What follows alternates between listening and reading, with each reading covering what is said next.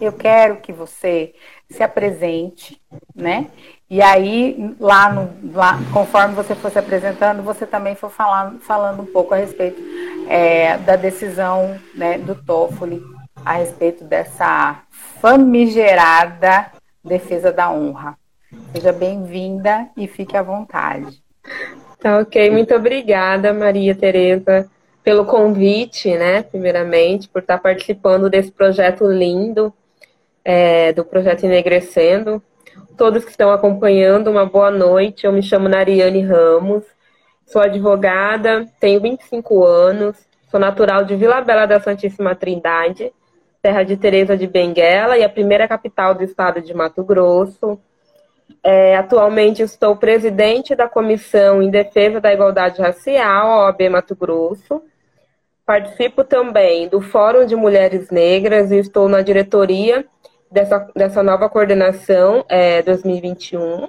E também estou na coordenadoria é, do coletivo Herdeiros do, Quari, do Quariterê, do município de Vila Bela da Santíssima Trindade. Né? Então, tudo quanto é coletivo que envolva direito de população negra e mulheres aqui no estado de Mato Grosso, mulheres negras quilombolas, eu tento fazer parte para ajudar no que for possível. Né? Precisamos é, estar em todos os cantos né? e participando é uma das formas que a gente consegue alcançar essas mulheres que precisam é, das nossas orientações, das nossas consultorias e ajuda. E quando a eu recebi o convite né, do projeto Enegrecendo, eu fiquei extremamente feliz, até por conta do tema né, ser bem atual e acaba que talvez possa ajudar a diminuir é, um pouco essa taxa de feminicídio que todo ano, só, todo ano só vem aumentando, aumentando, e também das agressões contra as mulheres, né? A gente sabe que se for fazer um recorte é, étnico, né? É, são as mulheres negras que são as mais afetadas, né? É, nesse índice de feminicídio e também na violência, né? Física, psicológica, financeira é, e patrimoni, patrimonial das mulheres negras e quilombolas. É, geralmente essas mulheres não têm o acesso à justiça e quando tem é muito precário, né? Ou envolve é, é, algo financeiro, material, que acaba deixando essa mulher, essa vítima vinculada ao agressor, né?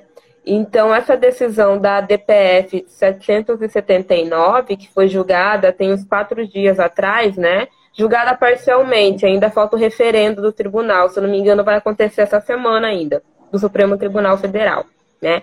O ministro é, derrubou por terra né, a tese da legítima é, defesa da honra.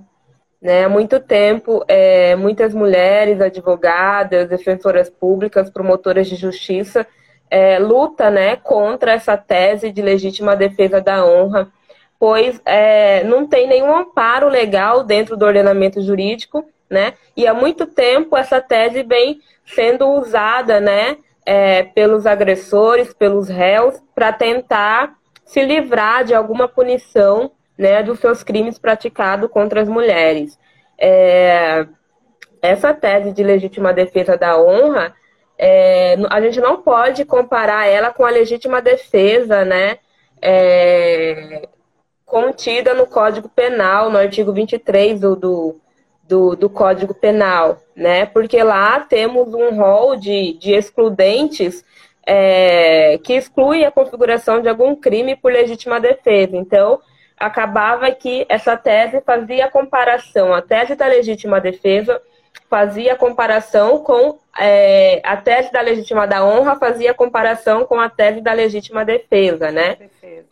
E acabava que era aí, que era uma brecha ali dos agressores para conseguir, né, não ser punido por determinado crime praticado contra as mulheres, né? Seja o feminicídio ou algum tipo de agressão, né? Então, é, é sim. Só para não, senão, não perder aquele da, da linha do raciocínio. O fato dessa decisão ter sido uma decisão monocrática, ter sido uma decisão dele, você uhum. acha que isso pode inviabilizar é, o que está inviabilizar que, que isso se mantenha, Porque, por um lado, ela é vista como uma, uma decisão é, progressista, que está alinhada à Constituição Federal, mas, outro, mas, por outro lado, ela pode abrir outros precedentes. Né? E nesse momento que o Supremo tem se colocado de maneira mais concreta né, na, na vida desse país, né? na medida que o Supremo mandou prender é, o deputado Daniel Silveira, e aí agora o Toffoli toma essa decisão. Você acha duas coisas. Primeiro, o fato de ter sido uma decisão monocrática, e a segunda é esse não é fortalecimento do Supremo, mas a materialização das decisões do Supremo na sociedade como um todo. Como que, na linha do direito, como que você enxerga isso? Dentro do direito, eu enxergo como uma conquista para quem defende é, causas relacionadas a feminicídio e violência contra as mulheres, né? É, tanto para o advogado como defensores públicos também e até mesmo o, super, o Supremo Tribunal Federal, né? O fato de ser ainda uma decisão monocrática, né, que tem que ter é, passar pelo referendo, é, o que a gente pode fazer é continuar torcendo para que os demais ministros é, sigam né, a conclusão do, do, do, do, do Dias Toffoli. Então, assim, porque é um, é um ganho, não só para as mulheres, mas para a sociedade como um todo, né? Porque há anos a gente vem tentando é, fazer com que o Estado cumpra as políticas públicas de combate ao feminicídio, né? Para ver se consegue abaixar esse índice de feminicídio e de violência contra as mulheres. Então, é, uma decisão vinda do Supremo Tribunal Federal que impede o uso de uma tese onde é, poderia ser alegada a legítima defesa da honra né, desse agressor, é, é, um, é um ganho enorme para o ordenamento jurídico como um todo. Né? Então, é, é, é, isso, assim, eu, eu espero, eu espero que, que os demais ministros é, sigam essa linha de raciocínio, do, do ministro Dias Toffoli, porque se não for, vai ser um retrocesso dentro da nossa Constituição Federal. Porque na nossa Constituição, no Código Penal, no Código de Processo Penal, não tem um artigo sequer que fale sobre a tese da defesa da legítima da honra. Essa tese foi criada em tribunais de júris para poder, de certa forma, tirar ali a culpa daquele agressor mas legalmente, juridicamente, né, nós não temos nenhum artigo, nenhum amparo legal para o uso dessa tese, né? Então, vamos continuar torcendo, né, para que esse avanço continue ocorrendo dentro do ordenamento jurídico. É, na verdade, como, como várias outras leis e várias outras interpretações, ela só, ela só reforça, né, o patriarcado, ela só reforça é, a, a, violência do patriarcado, o controle do corpo das mulheres, né? E essa discussão que vai envolvendo esse feminino que, que, é, que é o nosso cotidiano, né? Eu, eu tenho essa sensação, principalmente na pandemia, que é, estar viva já é um grande presente, né? Por ser mulher, Exatamente. por ser negra, apesar da, da, da, minha condição não ser uma, não ser uma condição de, de, pobreza ou uma condição de violência, mas mesmo assim é um corpo que aí na linha de corte é o primeiro a ser cortado, né? A depender das decisões do ordenamento jurídico e do patriarcado.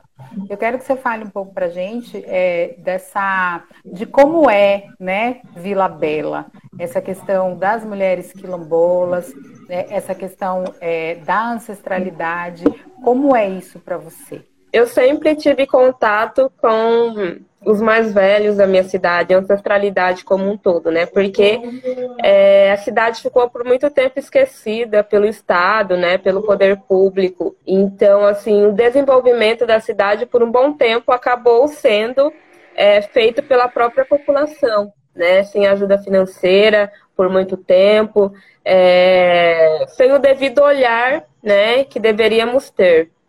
Então, assim, cresci sabendo respeitar o mais velho, cresci sabendo da história da minha cidade, da minha cultura, é, das mais velhas, das, da, é, da batalha das mulheres quilombolas do meu município, né?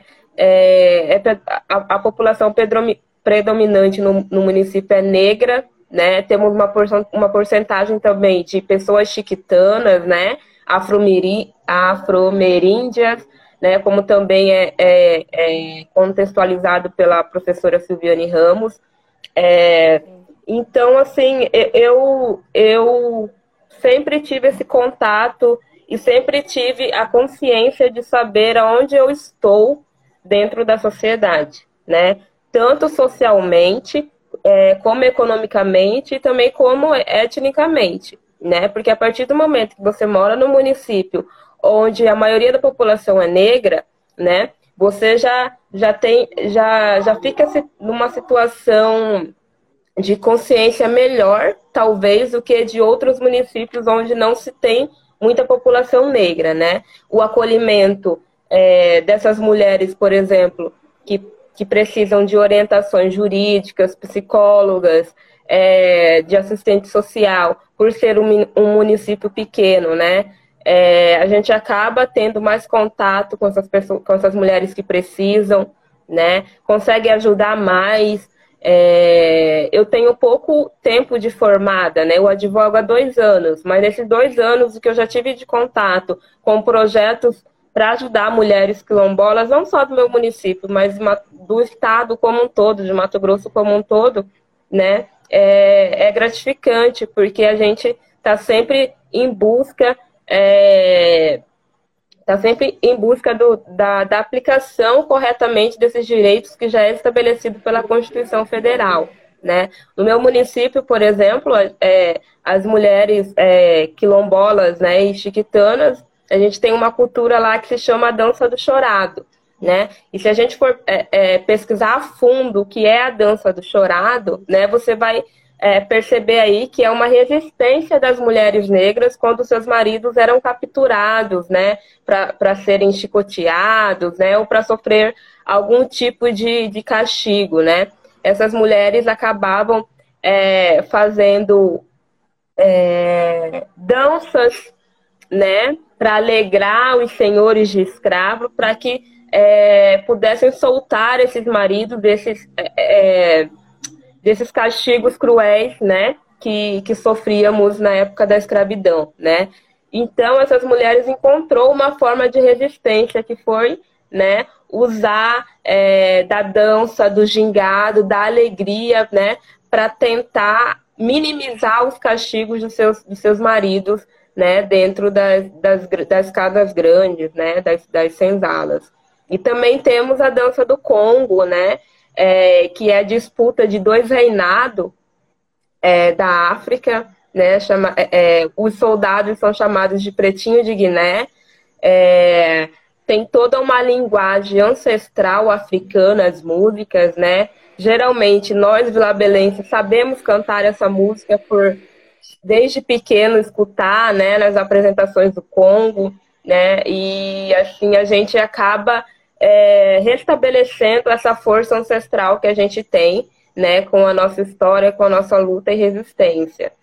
É, com a chegada da Igreja Católica dentro do município, né, é, conseguimos ainda, né, ainda é, a gente consegue é, apresentar essa cultura né, para os turistas, os visitantes do município, porque a gente sabe que é, essa cultura vem de, de raízes africanas, né? E por muito tempo, é, algumas religiões, e aí, por muito tempo, e ainda em, em determinados locais, algumas religiões ainda é, têm esse preconceito com, com, com a cultura africana, com as religiões de matrizes africanas, né?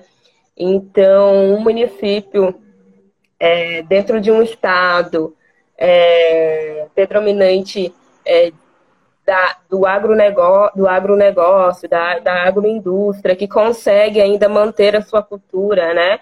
É, é enriquecedor, é maravilhoso. E por onde que eu vou, que me chamam para para roda de conversa, para palestra, eu falo um pouquinho da, da minha cidade e convido a todos para conhecer o município de Vila Bela, para para sentir pelo menos um terço dessa experiência que nós vilabelenses sentimos dentro do município, né? É, a gente fala que é, somos uma pequena África dentro do estado de Mato Grosso, né? É, a nossa fala é diferente, o nosso convívio é diferente, o nosso sotaque é diferente. Então, é tudo que nos remete à nossa diáspora africana. E é, é uma forma de, de resistir, né? De resistir, se manter e poder Sim. perpetuar é, essa cultura. É, a Lei Maria da Penha, que é celebrada em muitos países como sendo a melhor organizada, né, e a, e a, que mais tem possibilidade, né, de, de proteger e salvar as vidas das mulheres mundo afora, no Brasil ela tem pouca receptividade do ponto de vista do conhecimento das mulheres e da própria aplicação da lei. Né? Por que, que você acha que isso acontece? Né? Porque a, as mulheres elas sabem assim que existe a lei Maria da Penha, mas elas não sabem é, exatamente o que diz essa lei. Agora, há pouco tempo, estava é, sendo vinculado na televisão algumas propagandas falando a respeito da lei Maria da Penha, né? Então que ela também ela vai falar da proteção do patrimônio, ela vai falar de violência psicológica, né? Porque eu sempre tenho a sensação que é, nessa questão da violência que a gente só pensa na violência física. A gente só lembra da violência quando a mulher chega na delegacia toda roxa. Né? E a gente esquece que a violência ela tem outras dimensões. E a Lei Maria da Penha trata com muita propriedade das outras dimensões da violência. E eu queria que você, eu quero que você fale um pouco sobre isso, né? Por que dessa dificuldade de chegar às mulheres e principalmente porque a dificuldade da aplicação dessa lei, né, para os agressores, principalmente? Sim, literalmente, né? A Lei Maria da Penha, é, é, se não é a mais completa, é uma das mais, da mais completa dentro do ordenamento jurídico brasileiro, né? Porque dentro dela você consegue ter é, a, o conceito de, dos tipos de classificação de violência, é, como que a mulher é, pode procurar né, uma delegacia, um advogado, alguém que possa te dar orientação como é, é, dentro da lei. Né? É uma lei que disciplina é, a punição do agressor, né? E por muito tempo nós mulheres ficamos à mercê é, de, de, processos que envolviam agressão de mulheres e eram julgadas como lesão corporal ou outro tipo de, de conclusão que os juízes davam, né? dentro desses processos no judiciário. E a lei é de 2016, já tem um tempinho, né? E a gente percebe que de uns dois, de uns três anos para cá, que a lei começou a ser trabalhada é, na sociedade como um todo por conta do aumento, né, desses índices de violência contra a mulher, né? Por isso que a gente começa a ver agora na televisão, né, é, propagandas é, relacionada à Lei, Maria de, da, à Lei Maria da Penha e as agressões, as possíveis agressões que essas mulheres, que, as, que nós mulheres podemos sofrer, né, é, dentro dos nossos relacionamentos. E acredito que essa lei não estava sendo muito aplicada, talvez por falta de capacitação de pessoal, tanto em delegacias, né, quando as mulheres chegavam para fazer a denúncia, e também quanto é, as varas especializadas de violência doméstica, né? É, eu acho que ainda falta um pouco dessa capacitação de pessoal, para o pessoal que trabalha com esses tipos de denúncia, que trabalha com esses tipos de processo, saber exatamente o que é a Lei Maria da Penha, né? E por que, que ela veio, né, para proteger nós mulheres é, vítimas de violência é, doméstica. Né? Então está sendo um trabalho, eu acho que no Brasil todo, né, para mais mulheres terem acesso a esse direito, né? Começando é, é, primeiramente pelo acolhimento dentro das delegacias, né? Que é um direito da mulher ser, a, ser acolhida psicologicamente dentro de uma delegacia ou dentro de algum setor que ela for fazer essa denúncia, porque nem todo município, por exemplo, tem uma delegacia especializada, né? É, de violência contra a mulher. É, aqui em Cuiabá nós temos essa, essa, essa delegacia e tem um trabalho é, gigantesco e maravilhoso, né? É, buscando literalmente cumprir né, o que a lei preceitua, o que a lei estabelece. É, aqui também, dentro da OAB, da, dentro da Comissão do Direito da Mulher, né, nós trabalhamos muito também é, na divulgação dessa lei, é, cursos de capacitação. Em 2019, por exemplo, 2019, 2020 não conseguiu dar andamento, né, por conta é, né, da pandemia. Mas em 2019, por exemplo, a, a Comissão de Direito da Mulher estava fazendo, é, dando cursos em empresas, em, é, em universidades, né, em escolas, tudo para levar o conhecimento da população que é a Lei Maria da Penha, porque ela é tão importante para nós mulheres e também para a sociedade, né? E ainda mais para nós mulheres negras que sempre estamos à mercê, né, ali no extremo ali da pirâmide social da sociedade.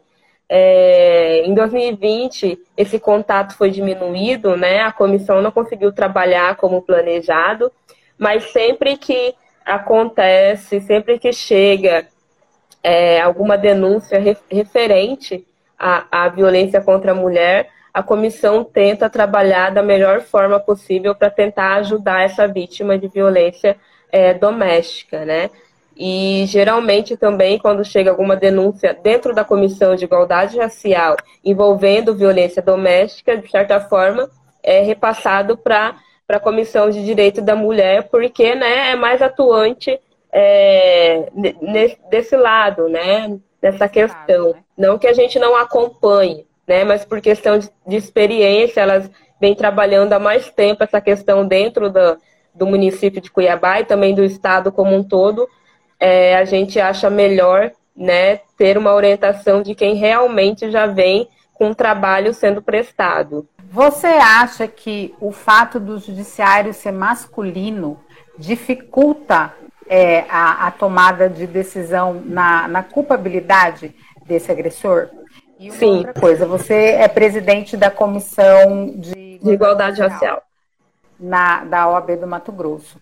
O fato de ser mulher, presidindo uma comissão, também entra nesse embate da gente ter um judiciário majoritariamente masculino, né? E aí ser mulher, ser negra, ser de origem quilombola, né? E, e carregar, né, na sua fala, no seu corpo, na maneira como se comporta, todos esses marcadores, como é administrar tudo isso? É, é por, eu, por muito tempo eu, eu tive um pouco de dificuldade, talvez, para saber lidar com todas essas marcas é, de racismo e preconceito existente na sociedade, né? Nós, enquanto mulheres negras, e eu, eu enquanto advogada, jovem advogada, mulher negra e quilombola, vinda do município, vindo do município de, do interior, né? Foi mais assim, não traumático, mas foi mais difícil, talvez né? É, ainda mais quando você tem acesso, por exemplo, a uma classe é, onde é, o poder majoritariamente é de homens brancos, né, privilegiados. Então você está presidindo uma comissão é, onde já foi presidida por um homem também, é, a gente acaba so, é, é, é, sofrendo um pouquinho aí de preconceito, né? É, quanto à nossa eficiência é, e, e, e, quanto à nossa, talvez, até nossa intelectualidade, né, na maioria das vezes, né? E isso é repercutido também é, no poder judiciário, né? Porque sabemos que, a, que os juízes, a maioria, são homens, né? Brancos e privilegiados, né? Então, saber das necessidades e, e, e por exemplo, do que uma mulher negra passa, né? É, uma vítima de violência doméstica, né, é, é um pouco desafiador, né, e isso atrapalha muito em decisões, atrapalha muito em andamentos processuais, porque até semana passada, por exemplo, é, a gente tinha alegação de legítima defesa da honra, né? Então, quantos processos judiciais, né, foram acolhidos com essa tese dentro do judiciário por juízes é, brancos, né? Homens brancos, né? É, a gente não tem, não consegue ter nem noção, né? De, de, de, de, de porcentagem disso. Então, sim, isso atrapalha, dificulta muito o andamento do trabalho é, nosso como operadores de direito, né? Que luta é, pela garantia dos direitos das mulheres negras, né? Porque, assim, mesmo que a Constituição diga que não se tem, que todos são iguais perante a lei, e isso incluindo juízes, advogados e promotores, a gente sabe que na realidade isso não, não é isso que acontece no dia a dia, né? Por exemplo, de uma mulher negra advogada, né? É, até mesmo é, o acesso é mais, dificulta é mais dificultado, é, é, é, tudo isso, de certa forma, prejudica né, o, o, o nosso desenvolvimento profissional né? Mas isso não quer dizer que impossibilita, né? De certa forma, a gente cria uma resistência aí, sabe aonde correr atrás, sabe a quem procurar para ajudar, né? E, e a gente vai continua trabalhando aí, porque não tem outro jeito, né? Infelizmente, é, essa questão racial dentro do poder judiciário é, vem sendo trabalhado, né, há pouco tempo, né? É, tanto juízes como advogados, então a gente tem muito ainda que evoluir né, nessa inclusão aí e nessa consciência racial dentro do Poder Judiciário. Eu acho que também é, o aumento né, de homens e mulheres negras, negros e negras dentro das universidades de direito, isso também acabou pressionando né, essa, o ordenamento jurídico para entender melhor né, quais são as especificidades e as necessidades é, dessa, dessa população. Nesse momento de, de pandemia, que a gente tem percebido, né, como tem sido difícil para todas as pessoas, mas a própria pandemia já mostrou que para algumas pessoas é muito mais difícil ter que enfrentar esse momento que o Brasil e o mundo está vivendo. Eu quero que você diga para a gente como foi isso aí no Mato Grosso, né? Como foi isso para a Comissão é, de, de Direitos Raciais, para você enquanto advogada, né? Como é que como, como foi não, né? Como está sendo isso, né? Enquanto ordenamento jurídico que tem que defender as liberdades, que precisa garantir direitos e que precisa acolher, né? Como é que a pandemia também influenciou, né, a sua atuação é, profissional? Sim, é, no começo, né, da, da pandemia, quando tudo entrou em quarentena, em março de 2020, foi um pouco assustador, né? É, a gente ficou sem saber como iria ser, como que a gente ia dar andamento nos nossos trabalhos, em atendimento de clientes, como que ia ser o andamento da comissão, né? E acabou que demos uma estagnada, né, por 30, 40 dias, né, o caso, para conseguirmos nos readaptar a essa realidade que a gente vive hoje, né? Então, assim, é, por exemplo, no começo, quando as audiências começaram a ser redesignadas, né? É, antes de implementar as audiências online, né? Que a gente via que as audiências só estavam sendo redesignadas, redesignadas e, e nunca voltava ao normal, né? A pandemia continuava ali, né? E os clientes foram indo embora, não foram aparecendo porque não estava tendo é, sentenças no judiciário, não estava tava tendo andamento de audiência, não estava tendo andamento de alvará, não estava tendo andamento de nada, porque até o Poder Judiciário ficou, de certa forma, é, sem saber muito como lidar com tudo isso, né? Também, né? É, uhum. E dentro da OAB também. Enquanto comissão, a gente ficou é, de março a, a meados de abril, se eu não me engano, assim, é, conversando internamente, né, para ver como que a gente poderia dar prosseguimento aos nossos projetos. A gente tinha um projeto de fazer um simpósio ano passado, a gente não conseguiu porque estávamos planejando em fazer presencialmente, né? E aí é, a gente readecou com lives dentro do, do Instagram da comissão. A gente fez uma série de cinco a sete lives, se eu não me engano, né? Com advogados, é, com intelectuais negros, é, com escritoras negras. Então, a gente, de certa forma, tentou é, continuar levando conhecimento de questões étnicos raciais para a sociedade de forma virtual.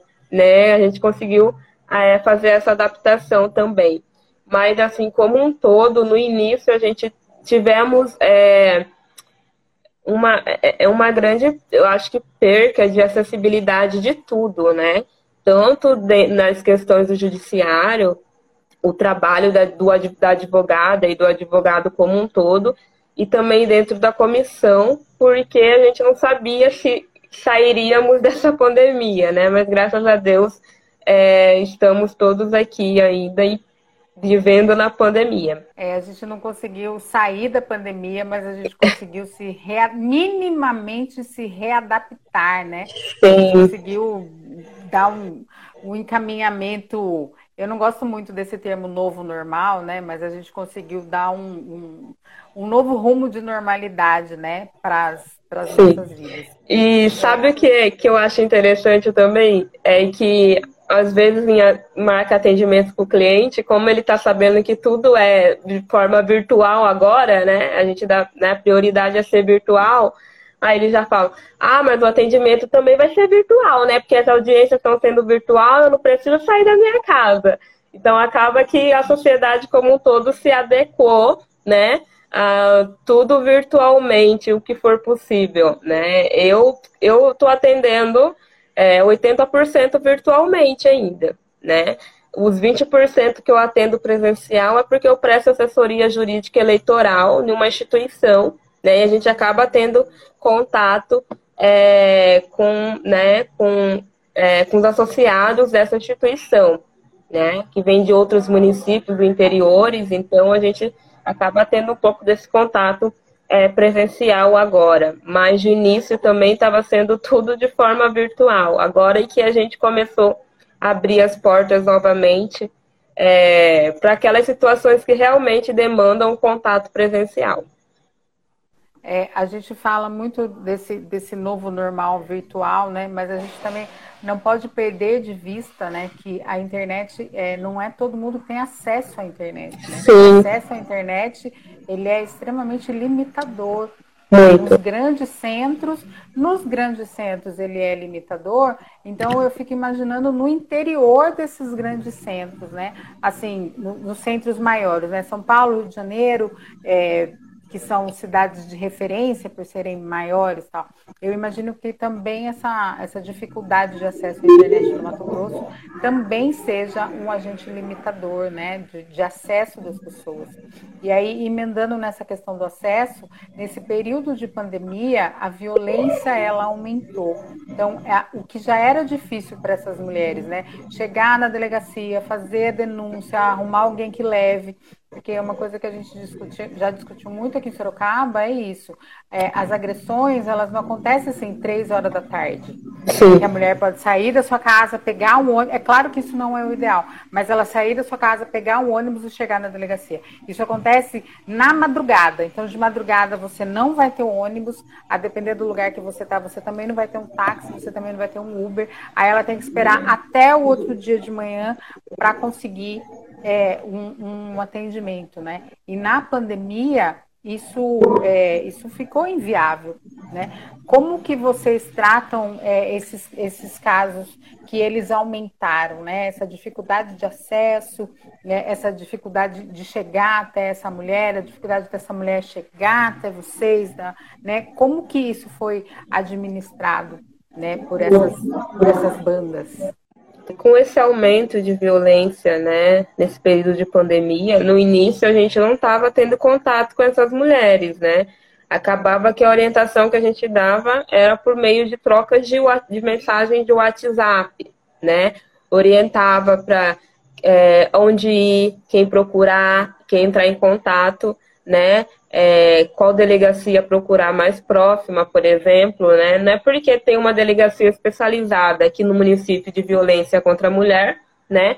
Por exemplo, que é, a mulher em questão de urgência, estando perto de outra delegacia, ela não possa registrar o boletim de ocorrência naquela delegacia, né? Isso é inviável, né? Isso é, é, é, é uma forma de ferir os direitos constitucionais, né? Então, a gente tentava orientar e, de certa forma, direcionar essas mulheres, né, para os órgãos responsáveis mais próximo possível, né, até por conta dessa, daquela restrição que estava tendo de não sair de casa, né, atendimento em alguns órgãos tinha que ser com horário marcado, né, e, e assim, tudo que, que, né, que é questão de, de, de biossegurança. Então, o nosso contato é, no início foi através de, né, as nossas respostas eram através de mensagem de WhatsApp, orientando o que fazer, como não fazer.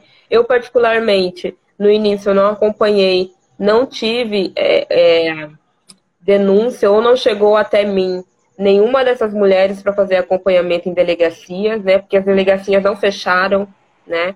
É, mas fiquei sabendo de situações, né, que ocorreu a violência doméstica, né, nesse, no início, né, da, da pandemia. E a orientação dada foi essa que eu expliquei, né? Primeiro a gente tentava fazer orientação é, virtualmente mesmo, né?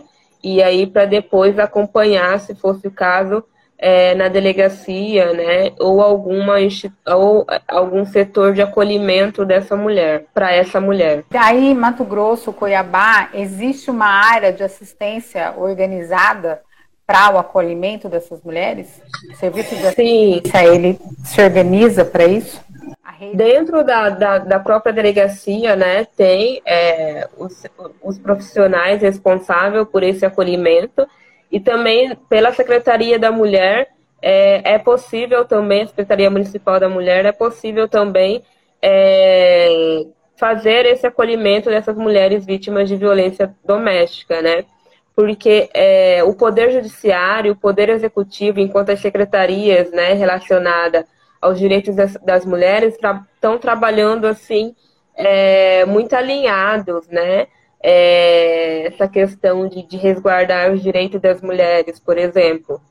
Então, assim, é, sempre, né, é, é, temos aqui uma, ai meu Deus, uma delegada que eu esqueci o nome dela. Se alguém tiver aí no chat, lembrar da, da, da delegada que é responsável pela delegacia da mulher aqui de Cuiabá, por gentileza, é, escreve o nome dela aí embaixo, que eu esqueci o nome dela, né?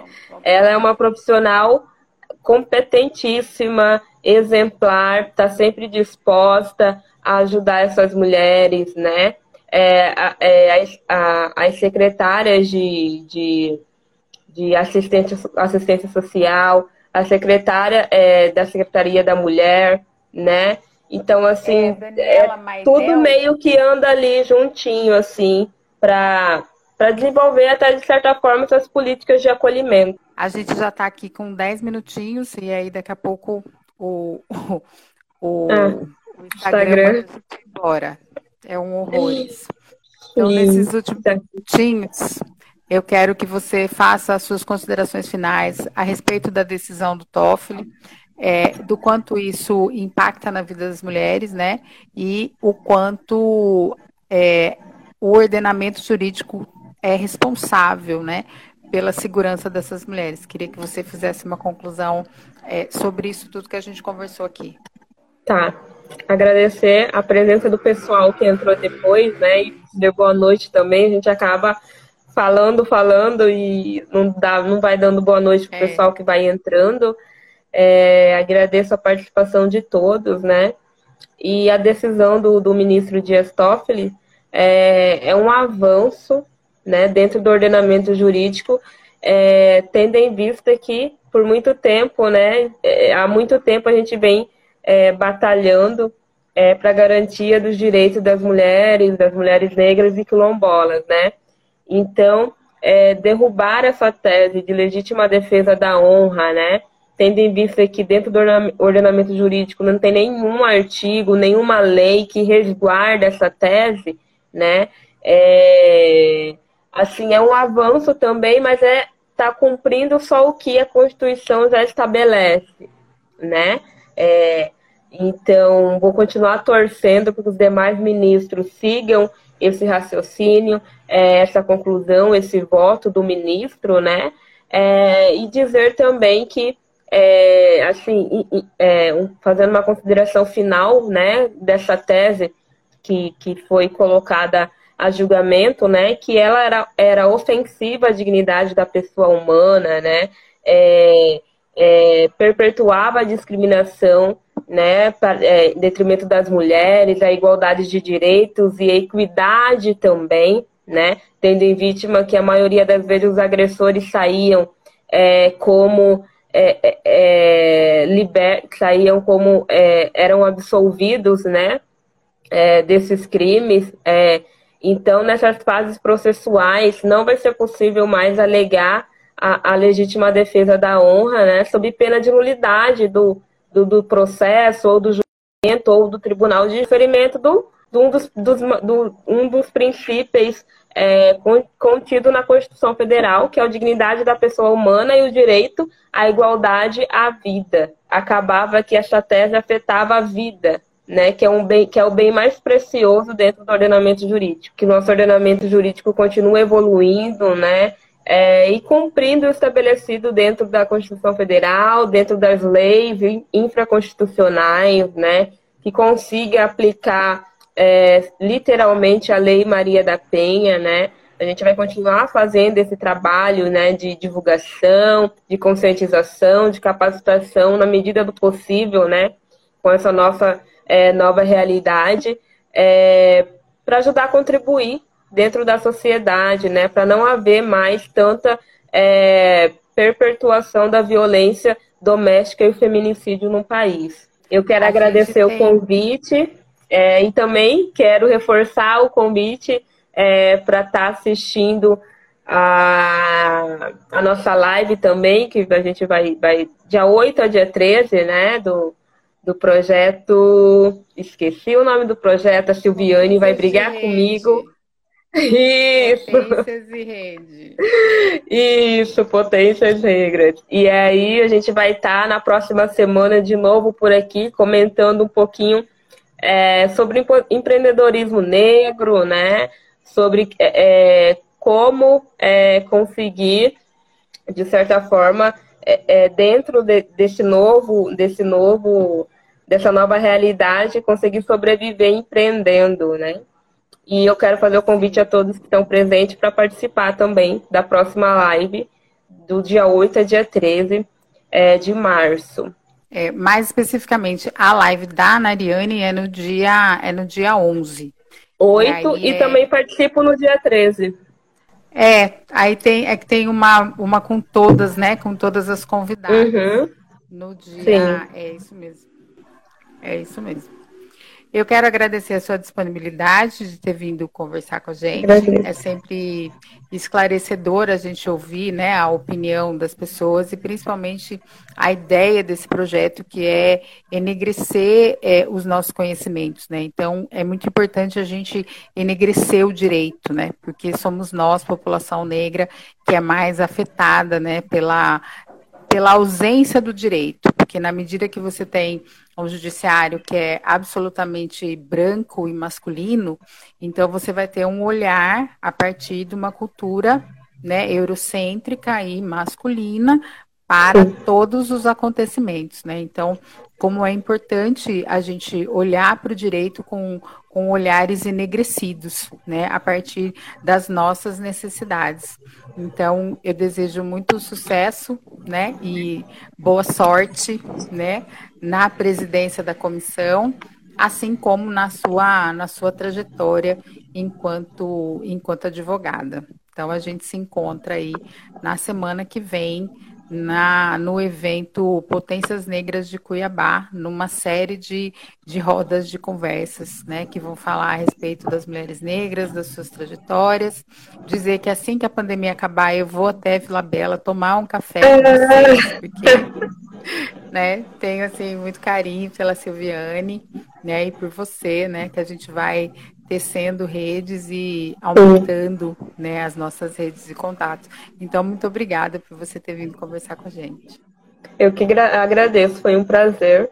E gratidão a todos que ficaram aqui com a gente nessa uma hora no Instagram. Eu vou dar aqui uns.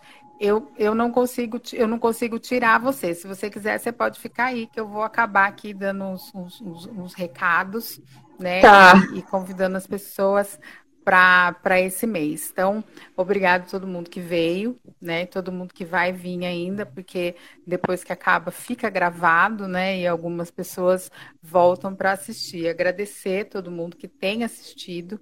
Esse projeto ele tem dado muito certo e ele me dá muito prazer, porque me dá uma sensação de, de colaboração, né? De colaboração nessa luta, nessa luta antirracista. O Enegrecendo o 8 de março vai ter é, nas próximas semanas a presença das blogueiras negras com a Charô, vai ter a presença do, da, das católicas pelo direito de decidir com a Letícia.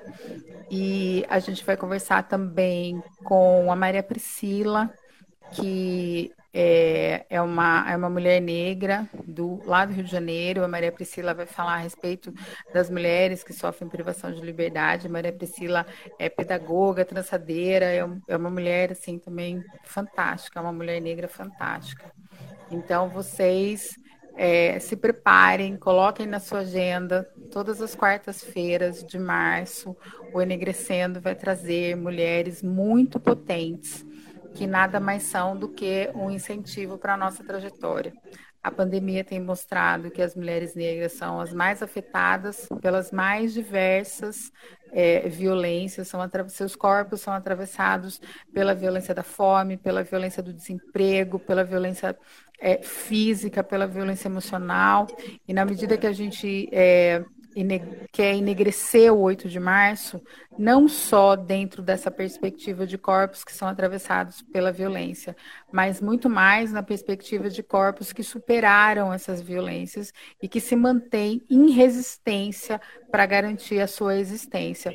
Parece uma frase, parece uma frase feita, né? Uma frase que a gente ouve toda hora, mas essa frase ela nunca teve tanto sentido nas nossas vidas. Como bem diz Conceição Evaristo, eles combinaram de nos matar e a gente combinou que a gente não vai morrer. Né? Então, eu acho que é isso que tem que nos fortalecer para esse, esse 8 de março, porque a gente ainda tem um ano inteiro de batalhas a serem vencidas. A gente ainda tem um ano inteiro que a gente não sabe se vai ter vacina, a gente ainda tem um ano que a gente não sabe do retorno do auxílio emergencial, que eu imagino que tanto aqui para São Paulo quanto aí para Vila Bela, né, o quanto vai fazer falta essa questão do auxílio do auxílio emergencial. Então, eu quero convidar todo mundo para estar conosco nesses próximos dias, que a gente vai ter discussões muito importantes para a nossa formação enquanto mulher, mas principalmente para a nossa formação enquanto cidadãs. Muito obrigada, Nariane. Muito obrigada a todo mundo que, agradeço. todo mundo que vai vir. Um beijo. Beijo. Tchau. Tchau. Tchau, gente. Um beijo.